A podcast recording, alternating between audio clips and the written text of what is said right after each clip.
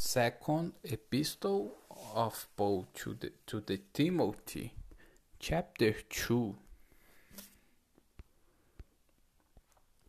The pure renewal. You then, my son, be strong in the grace that is in Christ Jesus. And the things you have heard me say in the presence of many witnesses, and trust to reliable people who will also be qualified to teach others. Join with me in suffering like a good soldier in Christ Jesus. No one serving as a soldier gets entangled in civilian affairs, but rather tries to please his command officer. Similarly, anyone who competes as an athlete does not receive the victor's crown, except to be competent according to the rules. The hard-working farmer should be the first to receive a share of the crops. Reflect on what I am saying, for the Lord will give you insight into all this.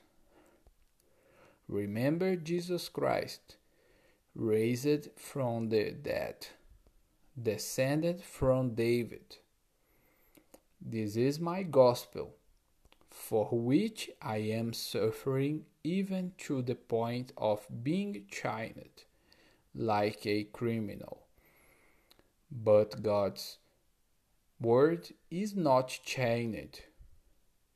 Therefore, I endure everything for the sake of the elect, that they too may obtain the salvation that is in Christ Jesus with eternal glory. Here is a untrustworthy saying.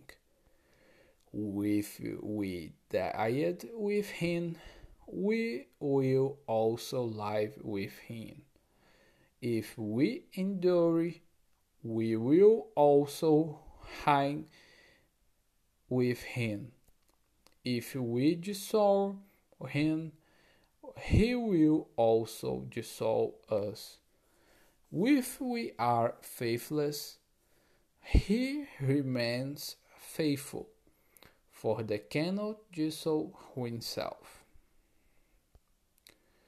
Dealing with false teachers, verse 14. Keeping reminding God's people of these things warn them before God against quarreling about words. It is of no value and only ruins those who listen. Do your best to present yourself to God as one approved, a worker who does not need to be ashamed and who correctly handles the word of truth. Avoid godless chatter because those who indulge in, in it will become more and more ungodly. Their teaching will spread like gangrene. Among them are Hymenaeus and Philetus, who have departed from the truth. They say that the resurrection has already taken place, and they destroy the faith of some. Nevertheless, God's solid foundation stands firm, sealed with this inscription The Lord knows those who are his, and everyone who confesses the name of the Lord must turn away from wickedness. In a large house, there are articles not only of gold and silver, but also wood of wood and clay. Some are for special purpose and some for common use. Those who cleanse themselves from the latter will be instruments for a special purpose, made holy, useful to the master, or, and prepared to any good work.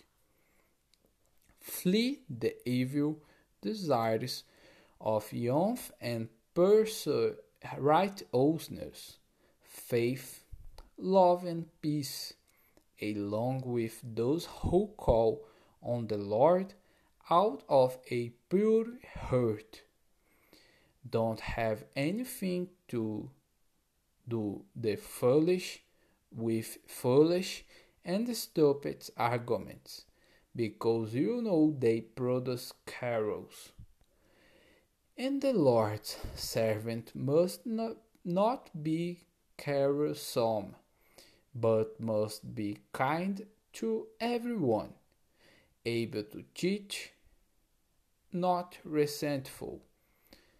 Opponents must be gently instructed, in the hope that God will grant the repentance leading them to a knowledge of the truth, and that they will come to their senses and escape from the trap of the devil, who has taken them captive to this to his will.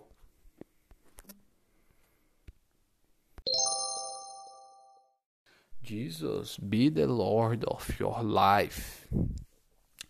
Leshe Leha.